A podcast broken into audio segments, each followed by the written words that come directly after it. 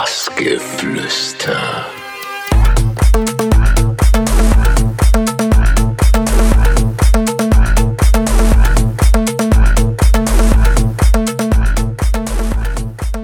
Hey, hallo, ich bin der Pike und ihr hört Bassgeflüster auf Minimalradio.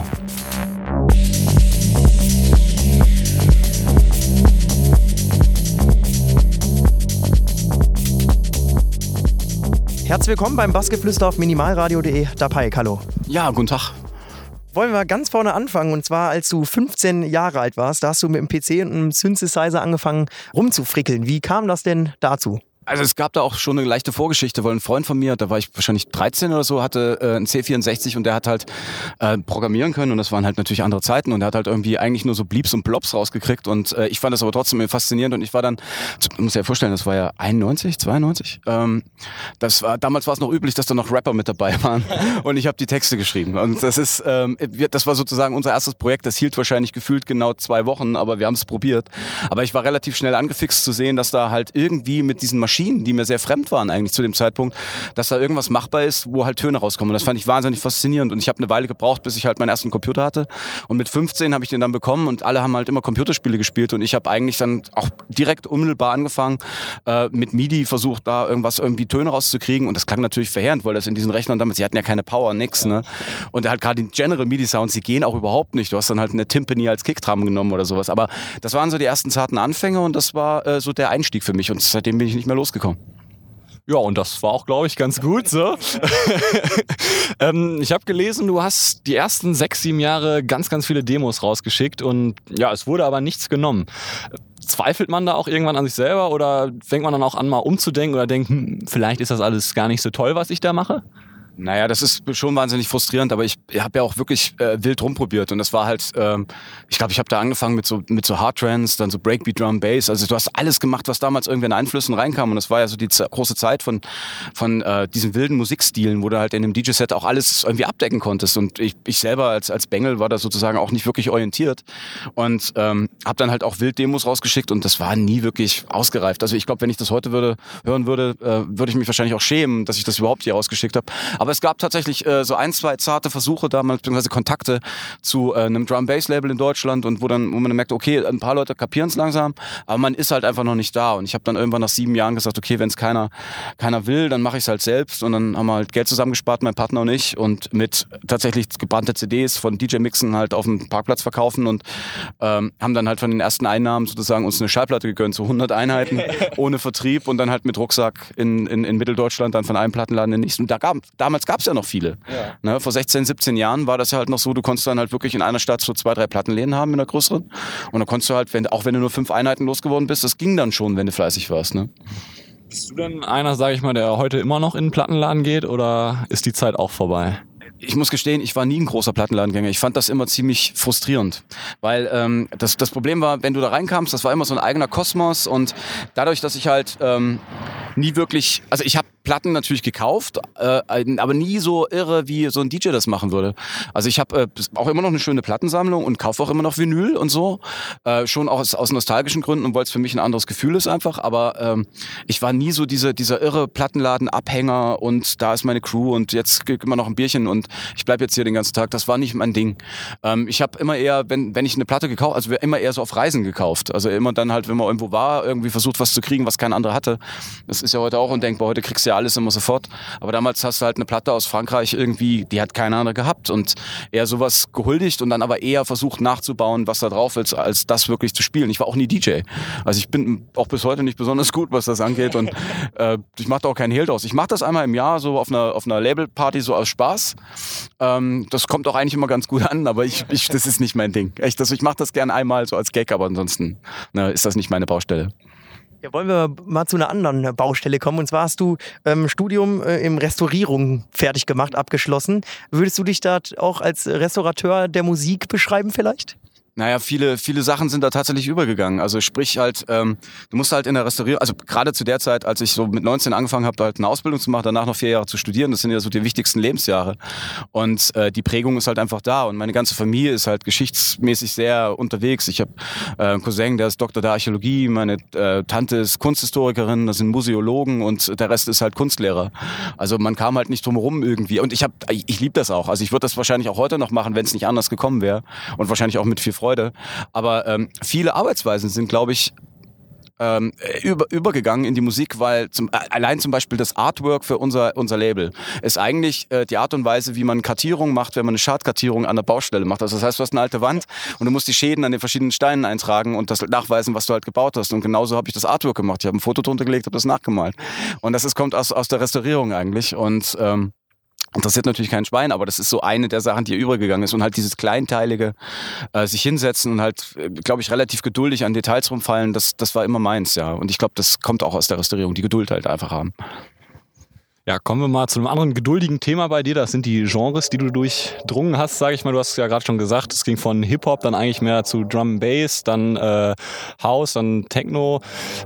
Hast du da auch mal irgendwie ein paar Leute mit verschreckt, sage ich mal, die dann, sag ich mal, ja, mit dir eine Zeit lang gegangen sind und dann irgendwann gesagt haben, ey, was spielst du da jetzt plötzlich für einen Scheiß? Das ist überhaupt nicht mehr meins? Oder hat dich das sowas nie getroffen, sage ich mal? Also so die Beschwerden kamen eigentlich mit jedem neuen Album, was wir gemacht haben. Also das, ähm, aber das ist halt Gott sei Dank nie so immens gewesen. Also wir haben ja jetzt uns nie so sehr gedreht, dass die Leute gesagt haben, was ist das denn für ein Scheiß? Ich höre jetzt auf. Aber du hast, äh, ich hatte schon durchaus halt gelegentlich mal die Situation, dass halt so alte Hasen auf Partys zu mir kamen, lassen die mal kurz durch, dass dann halt irgendwelche alten Hasen zu mir kamen und sagen, ja, mit, den, äh, mit der Pike und Puttberg und dem, was ich, Smoke-Album hast du mir das Herz gebrochen. Und denkst du, ja, aber ich hätte ja auch jetzt nicht ähm, zehn Jahre weiter immer wieder dasselbe Album machen können, auch wenn dir Black Beauty gefallen hat. Und das ist halt das Ding. Ich, die, viele können es nicht unbedingt immer nachvollziehen, aber ich glaube, wenn man uns eine Weile kennt, ist es eigentlich ein logischer Prozess. Ähm, und ähm, für mich ist halt auch äh, so gerade, dass sich das halt mit der Pike und Padberg und der Pike allein zum Beispiel schon so in zwei unterschiedliche Richtungen mittlerweile äh, entwickelt hat, ist ganz logisch, weil ich mag Clubmusik und ich mag diesen ganzen Dreck und diese ganze Geschichte, dass es halt rockt und äh, immer eine komische Hook hat oder irgendwas in irgendeiner Form. Und das auf der anderen Seite mag ich natürlich auch die Listening-Sachen und es wäre töricht dann halt irgendwie zu sagen, nee, ich konzentriere mich auf eins und äh, verstümmle mich eigentlich selbst damit, weil man mu das muss raus, du musst das machen. Also jetzt nicht unbedingt veröffentlichen, aber du musst es für dich selber machen, sonst verdrehst du durch. Und mir wäre halt Clubmusik alleine auch viel zu langweilig. Ja, ich glaube eben, das, was du gerade sagst, das hat dich auch dazu getrieben, dass du ähm, auf relativ großen Labels released hast. Äh, unter anderem Steve Talent, Herzblut oder eben auch dein Baby Mouse Ferry Production ähm, Label. Gibt es denn trotzdem eins, wo du sagst, irgendwie da muss noch mal was kommen, damit du komplett zufrieden bist? Ja, es gäbe, ich meine, guck mal, so ein Traum ist halt natürlich, ich bin ja mit Warp aufgewachsen ne? und, und halt so FX Twin, so von der ersten, also Fan der ersten Stunde, so von, ich glaube, man kam On raus, die erste Single, die ich wirklich wahrgenommen habe von FX Twin, 91, 92 oder so und ich wusste gar nicht, warum ich das cool finde, ich konnte es gar nicht beschreiben, aber ich finde es heute immer, ist immer noch ein geiler Track und ähm, deswegen wäre Warp zum Beispiel halt auch einfach äh, was, wo man sagt, okay, das ist geil, aber daran zu kommen, das ist auch für mich schwierig. Also da kannst du, äh, ich meine, man hat halt so seine Kontakte und man braucht die auch und man muss die pflegen, aber ähm, da reinzukommen ist nochmal eine ganz andere Schule. Da brauchst du eine gehörige Portion Glück, das richtige Album. Man hat auch nicht immer, wenn man denkt, das richtige Album, man hat dann auch nicht das richtige Album. ähm, also es ist halt einfach äh, so eine Sache, das wäre noch mal so ein Traum. Aber es gibt natürlich halt auch andere, also so von Freunden, keine Ahnung, halt so von äh, Mozelector, Monkey Town, finde ich halt zum Beispiel für deutsche Verhältnisse, aber so Gott, das klingt jetzt so, als wäre es schlecht, um Gottes Willen. Nein, aber ähm, es ist für mich in Deutschland zum Beispiel eines der wenigen Label, die halt eine große Bandbreite haben in ihren Stilen und das halt glaubhaft rüberbringen können. Und äh, es gibt einfach wenige, die das halt so ähm, eloquent halt rüberbringen. Und ähm, das finde ich, also fände ich auch geil. Oder Pampa ist auch toll, aber ist halt mir schon, ist halt eher so die Pop-Richtung. Da müsste ich mich dann halt mit einem anderen Album sozusagen. Das sind alles unterschiedliche Schienen, die auf die ich auch Bock hätte. Und da mal einen Fuß in die Tür zu kriegen, wieso nicht? Werden wir sehen. Keine Ahnung, vielleicht passiert das ja mal. Zeit ist ja noch, würde ich mal so sagen. äh, kommen wir mal zu einer Aussage von dir. Und zwar hast du mal gesagt, dass du lieber mit Maschinensound ähm, quasi erzeugst, machst, sage ich mal, als am Computer. Ähm, ja, woran liegt das? Weil ich sag mal, eigentlich hast du ja mit einem PC eigentlich auch viel mehr Möglichkeiten. Ich glaube, das, das ist auch bei mir immer launenmäßig sehr unterschiedlich, muss ich gestehen. Also das ist einmal ist es halt äh, die Geschichte, dass ich halt den Rechner nicht mehr sehen kann, weil du den ganzen Tag drauf geguckt hast und deine Mails eben schon eine Stunde lang gecheckt hast. Und dann willst du nicht auch noch an dem Rechner dann halt irgendwie kreativ was machen wollen. Hast einfach keinen Bock mehr auf dieses Ding. Und dann drehst du dich halt rum und äh, freust dich über die Kisten, die da stehen und die halt alle Töne aus, ausgeben. Und ähm, dann macht das halt mehr Spaß. Aber ich habe genauso auch viel Freude dran, wenn du auf Reisen bist, ähm, halt mit dem Rechner was zu machen. Und ich bin großer Verfechter von Logic. Ich habe mich mit Ableton ähm, viel zu wenig befasst, als dass ich da je reingekommen wäre. Ich meine, alle machen Techno mit Ableton oder viele. Und ähm, ich bin da mit Logic sehr, sehr glücklich, weil das halt einfach ist wie 93 von der ganzen Aufbaugeschichte. Und ich benutze es, glaube ich, auch wie die einfachsten Programme, mit denen ich angefangen habe. Und äh, das ist auch Hammer, also um Gottes Willen. Und der Kosmos ist ein anderer. Was mich nervt, ist äh, bei, bei Computermusik ist halt, oder wenn du halt äh, die ganzen Bundles hast und diese ganzen Sounds, du wühlst dich wund. Und bei, bei einem, äh, bei einem äh, Hardware-Gerät, irgendein Zünd, du hast immer irgendwelche Einschränkungen, wo du sagst, okay, ich möchte jetzt mit diesem Gerät arbeiten, was kriege ich da raus? Und du kommst immer an irgendeine Grenze eventuell, aber das ist geil, weil du dann halt irgendwie auch in eine andere Richtung gehst, als du ursprünglich wolltest unbedingt und das ist immer Neuland. Und bei, bei, bei ähm, Computermusik hat man halt direkt auf dem Laptop mit diesen ganzen Samples und diesen 1 Million Plugins und den ganzen Kram, du wühlst immer in der Hoffnung, dass du immer noch einen Sound findest, der besser passt. Ja, und du verlierst dich dann halt so in diesem, ah, ich habe doch noch 10.000 Sounds, lass mal klicken. Und ähm, Deswegen fand ich das dann manchmal einfach zu mühsam und, äh, mühsam und auch zu frustrierend, da halt irgendwie groß irgendwie rumzuwühlen. Ja, wollen wir mal auf eine andere Sache noch zu sprechen kommen. Du bist seit 2003 mit deiner Frau ähm, Pike und Pattberg unterwegs und auch noch äh, unter einem anderen Synonym, Marek Beuys. Ich hoffe, das ist richtig ausgesprochen. Ja, was favorisierst du denn persönlich von den ganzen Sachen und was machen die für dich wirklich einzeln so aus?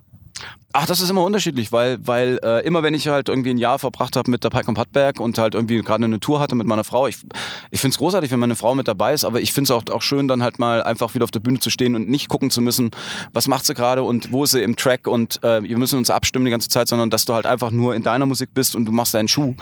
Das ist dann halt eine gute Geschichte und wir variieren das ja. Das ist ja jetzt nicht, dass es halt ähm, ein, Krampf ist, das zu machen, aber es ist halt schön, dass es, dass es da halt immer aussuchen kannst. Und als Marek Beuys habe ich, glaube ich, in all den Jahren vielleicht zehnmal gespielt. Also das, äh, das ist nicht so oft passiert.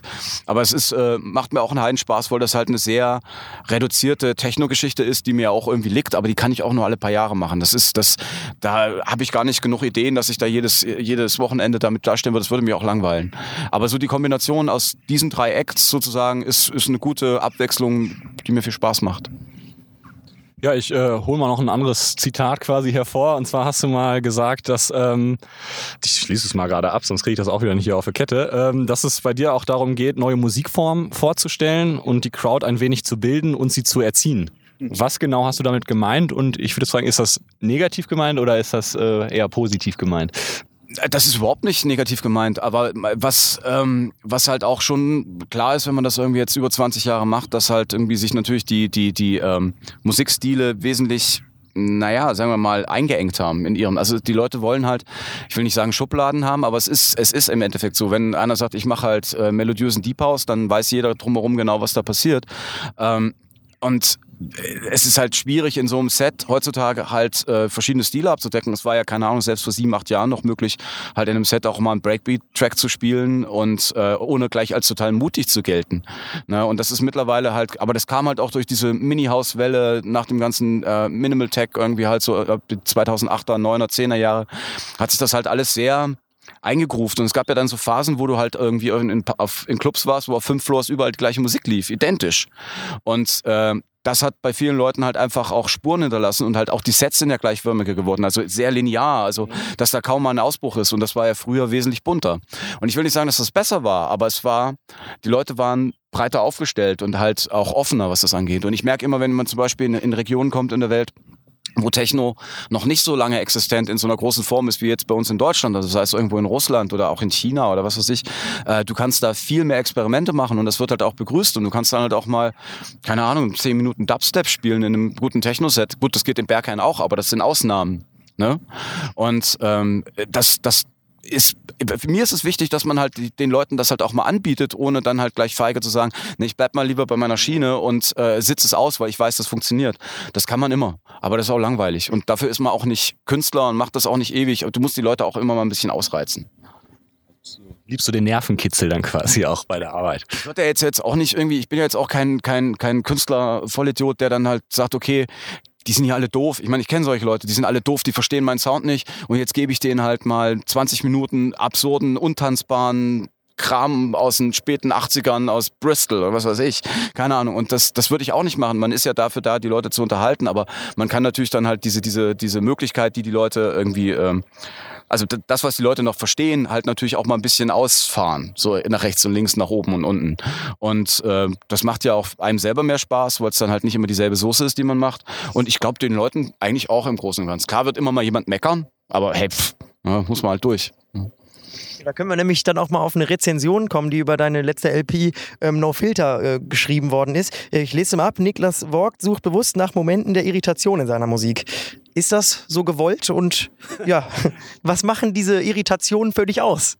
Ja gut, die Leute schreiben immer so Sachen. Ich glaube, das ist ähm, Irritation. Naja, nee, also es ist schon, ist schon so, ich mag zum Beispiel, aber das sind zum Beispiel alles Sachen, die in den, in den 25 Jahren, die man halt die Musik wirklich hörte oder mehr als 25 Jahren gehört hat. Es gab zum Beispiel, es gibt immer Elemente, die man halt mitträgt. Irgendwie sei es aus dem Drum Bass oder aus dem Schranz aus den späten 90ern, wo dann halt äh, riesen Breaks irgendwie aufgebaut waren und du hattest irgendwie, und die Kick kam an der komplett an, anderen Stelle, als du gedacht hast. Sondern die kam halt auf der zweiten Achtel und denkst, huch, ganz anderer Rhythmus, aber geil. Und ähm, sowas mag ich sehr gerne, dass du halt irgendwie nicht alles vorhersehen kannst und dass du nicht sagst, okay, das ist der Punkt, wo alles wieder so ist, wie ich es mir vorgestellt habe, sondern dass du erstmal leicht irritiert, aha, okay, und dann geht's irgendwie weiter. Und das sind halt so Momente, die ich auch sehr gerne mag. Ob ich das jedes Mal mache, glaube ich nicht. Aber ähm, ich versuche schon gelegentlich einzubauen, ja. Ja, andere Leute, die das scheinbar auch mögen, für die hast du auch schon Sachen produziert, wie zum Beispiel Monika Kruse oder Marcel Knopf. Ähm, hast du, sag ich mal, irgendwie einen Lieblingspartner im Studio, vielleicht auch deine Frau, oder ist das, bist du da auch lieber alleine, sage ich mal? Naja, das, das sind ja alles unterschiedliche Weisen, wie man mit den Leuten arbeit, äh, zusammenarbeitet. Also mit Monika Kruse saßen wir irgendwie, saß ich irgendwie acht Monate oder so, äh, einmal, zweimal die Woche im Studio. Und das war halt wirklich schon relativ intensiv. Sie spielte Musik vor und, und äh, du hast geguckt, was, was kann man machen, was so ähnlich ist oder was einem gefällt. Und man hat dann halt so viele Elemente übernommen. Ich habe da auch viel gelernt, muss ich ganz ehrlich sagen, weil sie natürlich einen ganz anderen Musikgeschmack hat, als ich den hätte. Und ähm, ich musste da sehr in ihre Richtung arbeiten. Ich weiß nicht, ob es mir immer so gelungen ist, aber ich, das halbe Album ist von mir. Insofern kann es nicht so scheiße gewesen sein. Und ähm, und ähm, ja, mit der Pike und Padberg ist es natürlich nochmal ein ganz anderes Ding, weil das sehr, sehr privat läuft. Also das ist ja keine Studioarbeit, sondern ich sitze im Studio sowieso jeden Tag, meine Frau ist mit im Haus oder ähm, früher haben wir uns halt Sachen schicken müssen, weil wir an unterschiedlichen Orten gelebt haben, aber die Zeiten sind ja alles vorbei und das ist, läuft jetzt sehr ähm, entspannt ab. Also immer wenn man eine Idee hat, hier hör mal, dann macht man es lauter, dass man es in der Küche hört oder im Wohnzimmer oder irgendwo im Haus, dass es geht und und äh, dann fließt das zusammen. Also das ist keine gezwungene Geschichte. Also das äh, ist jedes Mal anders und jedes Mal anders ähm, fordernd. Und das finde ich ziemlich cool. Und jetzt so mit DJ-Acts zusammenarbeiten ist sowieso nochmal eine andere Geschichte, weil die halt immer Stereo-Tracks im Hinterkopf haben. Ähm, und ich ja immer eher alles automatisch zerlege. Also ich, wenn ich einen Titel höre, machst du, okay, das ist die Bassline, das ist die Snare, das ist die Clap und so weiter und so fort. Und ähm, ist für mich halt auch interessant zu sehen, wie die denken. Das ist so komplett anders. Ja. Und ähm, ist halt, kann man nicht sagen, dass da eins geiler ist als das andere. Das ist halt dann immer Stimmungssache. Wenn du jetzt irgendwie ähm, ja, eh schon platt bist, dann ist es natürlich schwieriger, mit jemandem zusammenzuarbeiten, der überhaupt nicht versteht, was eine Bassline ist. Und wenn du sagst, aber müssen wir nicht anders abmischen und was, was meinst du denn, wovon sprichst du? Also das ist natürlich dann schwieriger, aber das äh, geht alles. Das lernt man dann auch. Wir hatten vorhin äh, schon mal den Begriff Vinyl, ist schon mal gefallen bei uns im Interview und jetzt befinden wir uns hier gerade auf dem Kindheitstraum Open Air in Chemnat. Ähm, und wenn wir die Begriffe Open Air und Vinyl jetzt mal zusammenpacken, dann äh, kommt da nämlich raus I Love Vinyl Open Air. Was genau ist das? Wie kam es dazu? Wo gibt's das? Also das Isle of Vinyl Open Air ist ein äh, kleines Festival, was wir vor sieben Jahren ins Leben gerufen haben. Eigentlich aus so einer Situation heraus, dass wir halt im leicht angetrunkenen Zustand bei meinen Schwiegereltern in Thüringen auf dem Dorf äh, in der Küche gesessen haben. Und wir haben früher in den 90ern, also bis, glaube ich, 2003, 2004, haben wir immer eigene Veranstaltungen gemacht, äh, bei uns im mitteldeutschen Raum. Ähm, und haben dann irgendwann aufgehört, sind nach Berlin gezogen, waren dann weg. Und ähm, ich glaube, 2009 ging es dann wieder los, dass man gesagt hat, irgendwie hat man mal Bock wieder drauf. Also viele von unseren Leuten waren halt natürlich weggezogen, die ganze Generation war nicht mehr auf dem Land, die gehen halt studieren oder haben Familien gegründet sonst wo. Und äh, man war aber so an dem Punkt, dass man sagt, oh, man möchte eigentlich, weil man halt in der, in, der, in der Welt was gesehen hat, irgendwie ein paar von diesen Eindrücken wieder mit zurückbringen. Und wir hatten, das war gerade die Zeit, wo ähm, so diese ganze Digitalisierung so auf so einem Höhepunkt war, wo gerade Beatport und diese ganzen Shops extrem funktioniert haben. Und es gab auf einmal keine Vinyle mehr, aber alles in verheerender Qualität, stellenweise natürlich, aber äh, in, in, auf, auf Beatport und sonst wo. Und es gab dann halt auch komische Deals, wo du merkst, okay, die rippen dich auch so ein bisschen ab und das ist alles so eine Umstellungsphase gerade und deswegen war dieses, wir hatten auch schon eine Zeit lang zu dem Zeitpunkt, ähm, I Love Vinyl T-Shirts. Also einfach nur mit diesem I Heart Vinyl, äh, die wir halt bei, übers Label verkauft haben. Und dann haben wir gesagt, ja, wollen wir nicht einfach mal eine Party machen, wo alte alle Vinyl spielen, weil es das zu dem Zeitpunkt schon wieder nicht mehr gab. Und ähm, das war dann so eigentlich so ja ganz logisch. Und wir saßen da halt in Rottleben am Kiffhäuser in, in der Küche meiner Schwiegereltern und gesagt, wo machen wir das denn? Ja, pff, ja, wir kennen die Bürgermeisterin hier so ein bisschen, die ist die Nachbarin von den Eltern und fragen wir da mal und dann sind wir halt da gelandet und haben das jetzt sieben Jahre lang gemacht. Und das ist dann halt irgendwie ausgeufert so ein bisschen. Wir haben das halt alle Final dann irgendwie in St. Petersburg gemacht oder in Amsterdam und jetzt gerade vor einem Monat halt auch in Barcelona. Und ähm, das macht schon Spaß. Was ist so in Zukunft dann noch geplant? Also ähm, dieses Jahr haben wir ja sogar ausgesetzt, weil äh, es große Umbaumaßnahmen an unserer Location gab und äh, wie gesagt haben, okay, wir wollen jetzt auch kein Risiko eingehen, dass wir da halt irgendwie in den totalen Baulärm und so reinkommen. Ähm, und äh, nächstes Jahr geht's wieder los und ähm, wir haben überlegt, wir werden das ganze Konzept noch mal ein bisschen aufbohren und sagen, okay, ähm, wir machen das halt äh, zwei Tage, aber dann halt auch so mehr auf Familien ausgerichtet. Aber nämlich festgestellt, weil das nämlich sehr, sehr schön ist und weil das halt auch bei unseren Freunden, ich meine, guck, ich bin Ende 30, irgendwann halt Sinn macht, weil viele davon können halt einfach gar nicht mehr groß raus raus, aber wenn du denen die Gelegenheit gibst, mit ihren Kids irgendwie nachmittags auf eine schöne Wiese in einer tollen Location zu kommen, ist das halt auch nochmal eine coole Gelegenheit und dann in der Nacht können, können die Leute feiern. Und dass man so eine Kombination mehr ausbaut, weil das war bisher nicht gegeben, weil es war halt ein Zaun und es gab einen Campingplatz, aber wir würden da gerne halt die nächste Generation gleich mit anfixen. Get them when they're young. ja, das ist auf jeden Fall die Devise. Äh, jetzt ist eine Dokumentation rausgekommen, habe ich gesehen, äh, The Pike äh, 20 Years on Stage. Da wurdest du zwei Jahre lang begleitet. Was ist das für eine Erfahrung, wenn dauernd jemand mit einer Kamera hinter dir erstmal herläuft, A, und B, ja, wie kam es da überhaupt so zustande? Ja, die Idee war eigentlich ursprünglich, dass wir ähm, sowas wie einen Imagefilm über unser Label drehen wollten. Also das war gar nicht die Idee, dass es ein Tapike-Film wird. Ganz und gar nicht. Also ich wäre auch der Letzte, der dafür wäre, muss ich ganz ehrlich gestehen, weil ich das eigentlich auch nicht so richtig cool finde.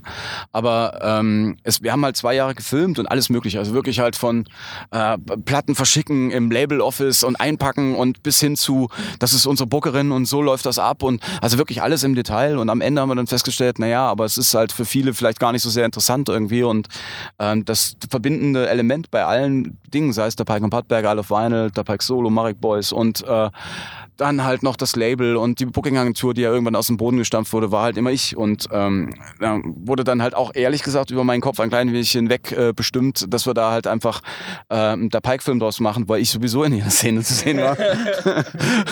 und ähm, das war mir am Anfang, ehrlich gesagt, auch recht unangenehm. Und ich kann mich auch an die Filmpremiere in einem Kino in Berlin erinnern vor, vor zwei Monaten, wo ich wirklich äh, zwei Nächte vorher nicht pennen konnte, weil ich, oh, das wird, das wird ganz fürchterlich. Und das ist mir nix und was sollen die Leute von einem denken, was, wie egomanisch ist man und so.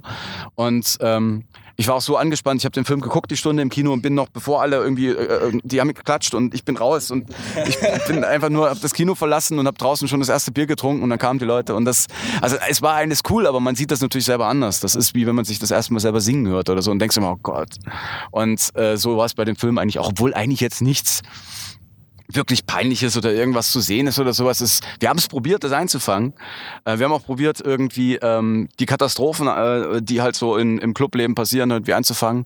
Aber es erstaunlicherweise alle Veranstalter, die, äh, wo sowas auch hätte passieren können, wo man auch schon wusste, das wird gut, da kriegen wir geiles Material für unseren Film, haben wir halt vorher schon keine Drehgenehmigung gegeben. Und äh, die wissen, die sind also auch Profis, die wissen, wie es läuft. Und ähm, ja, das war so die Geschichte. Also wir haben ähm, zwei, drei gute Momente gehabt, irgendwie, die man halt auch in den Film haben einfließen lassen. Ansonsten ist es so ein Episodending. Ich weiß nicht, ob es ein richtiger, kompletter Film ist, aber es ist so eine, äh, erzählt so aus, den, aus dem Leben eines Live-Acts, so ein bisschen. Ja. Ja, wenn wir noch weiter aus deinem äh, Leben erzählen, mal eine ganz andere Sache. Du hast auch einen Bootsführerschein. Wie, wie oft äh, ist es denn wirklich mal so, dass der auch genutzt wird? Also holst du dir vielleicht auch Inspiration über eine Bootstour oder sowas mal? Nee, überhaupt nicht. Also das ist so gar nicht. Aber wir machen das schon einmal im Jahr oder zweimal im Jahr oder so. Also ich habe den Führerschein vor sechs, fünf, sechs Jahren gemacht schon. Ähm, und ein, zweimal im Jahr, wenn Freunde in Berlin sind. Und du kannst um Berlin herum ja wunderbar Boot fahren. Gibt es ja tausend Seen und, und Flüsse. Und äh, die Müritz bei uns ist nur eine Stunde weg, und ein riesen See. Und ähm, wir machen das dann halt auch immer, wenn das Wetter richtig beschissen ist, auch mit Absicht.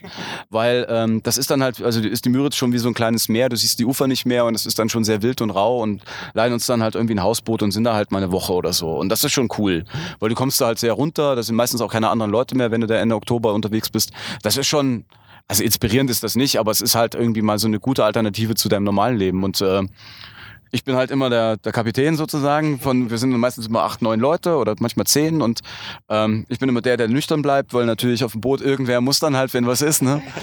Und äh, ansonsten ist das halt eher Urlaub. Aber das ist jetzt nichts, wo du halt kreative Geschichte rausziehst. Ne?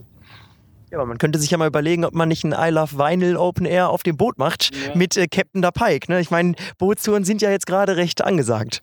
Das, das stimmt. Es gab's ja, gibt's ja in Berlin mittlerweile auch schon seit, seit ein paar Jahren. Wir waren, ich war da auch schon ein paar Mal mit dabei und das ist auch cool, aber ähm, das, ja, das kann man mal ins Auge fassen. Aber das ist ja nicht so richtig, ich darf ja nicht mehr als acht Leute oder zehn Leute. Da gibt's irgendwie Limit, das weiß ich schon wieder gar nicht mehr, da ist dafür schon, schon wieder zu lange her. Exklusivparty also, ist doch auch gut. Ja, genau, es wird halt eine kleine limitierte Gruppe, genau. Also wir würden gern kommen. Immerhin. Ähm, ja, du hast es jetzt auch äh, fast geschafft. Eine Frage haben wir noch. Äh, ja, das ist die regelmäßigste Frage, glaube ich, die du wahrscheinlich gestellt bekommst. Äh, ja, was kommt demnächst? Es wird jetzt ein Album geben mit äh, der guten Frau Pattberg zusammen. Äh, Haber heißt das. Ist ja auch irgendwie ganz passend, glaube ich, in diesem Sinne. Ja, was kannst du uns über das Album erzählen? Da wurden jetzt, glaube ich, auch schon ein, zwei Tracks von released. Und äh, ja, was gibt es sonst noch? Marek Boys oder Solo? Also äh, mit Haber sind wir jetzt gerade so in den letzten Zügen. Also wir sind mit dem Album noch nicht ganz fertig. Offensichtlich haben wir jetzt uns auf den maritimen Sachen irgendwie, äh, irgendwie eingefahren, weil die erste Single heißt auch Sink this Ship. Aber das ist äh, nicht mal Absicht, das hat sich einfach so ergeben. Und ähm, es gibt halt noch einen anderen Track, der heißt Haber auf dem Album. Das kommt, glaube ich, äh, Ende des Jahres, wird, wenn alles gut läuft. Wir sind jetzt gerade so in der Mastering- und äh, Mixing-Phase und versuchen halt ähm, das ganze Ding jetzt zu Ende zu kriegen. Und wir suchen tatsächlich auch gerade noch nach einem Label, weil wir, wir überlegen nämlich tatsächlich, das nicht bei uns zu machen, wie damals bei Steve for Talent, weil ähm, es, glaube ich, vom Sound her gar nicht so sehr bei uns passen würde. Wir kriegen es natürlich auch bei uns an Mann, weil du dann halt alle Fäden in der Hand hast und halt alles selber bestimmen kannst, was die Werbung angeht.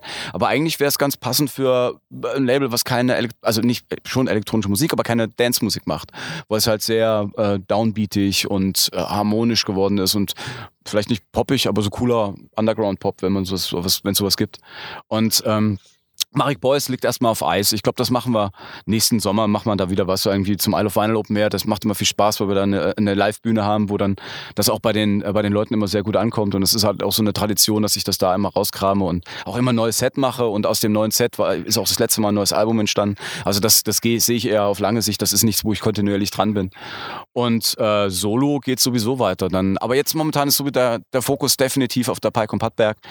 Und ähm, die 20-Jahres-Geschichte klingt ja jetzt so das ganze Jahr noch nach mit der Pike Solo. Und das, ähm, ja, das sind noch genug Baustellen, die man da parkern kann. Also da gibt es noch genug, genug zu tun. Ja, gleich geht's für dich wieder zurück auf die Bühne hier beim Kindheitsraum Open Air in Chemnat. Vielleicht nochmal ganz kurz auch so deine Eindrücke. Was, was sagst du dazu? Also ich bin äh, echt überrascht. Das ist ja mitten im Dorf am Weiher. Das kann man ja gar nicht anders. Ich habe das noch nie. Also das hatte ich definitiv noch nicht. Klar gibt es mal in Großstädten so Festivalgeschichte oder so, aber man ist natürlich erstaunt, dass halt. Ich glaube nicht, dass die Leute, Einwohner das wirklich gewohnt sind, dass halt hier sowas stattfindet. Und ich zieh den Hut vor der Orga und dass das alles so entspannt und wirklich sehr, sehr gut äh, organisiert abläuft und dass ich hier noch keinen wütenden Nachbarn am Zaun hab stehen sehen. Also das ist äh, echt beeindruckend und wir sind echt nicht leise. Also das ist, äh, das, äh, ich bin echt gespannt, wie es wird. Jetzt ist jetzt bewirkt sich ein klein wenig, aber die Sonne kommt gleich wieder durch und das wird, glaube ich, echt gut. Bin äh, mir ganz sicher, dass das gleich spätestens, wenn du den ersten Ton spielst, wieder aufreißt, ja. oben am Himmel. Und an der Stelle dann auch, ja, wünschen wir dir hier viel Spaß dann in Chemnat auf der Bühne. Beschall und schön und bedanken uns bei dir, dass du äh, Zeit hattest für das tolle Interview. Dank dir. Ja, vielen, vielen Dank.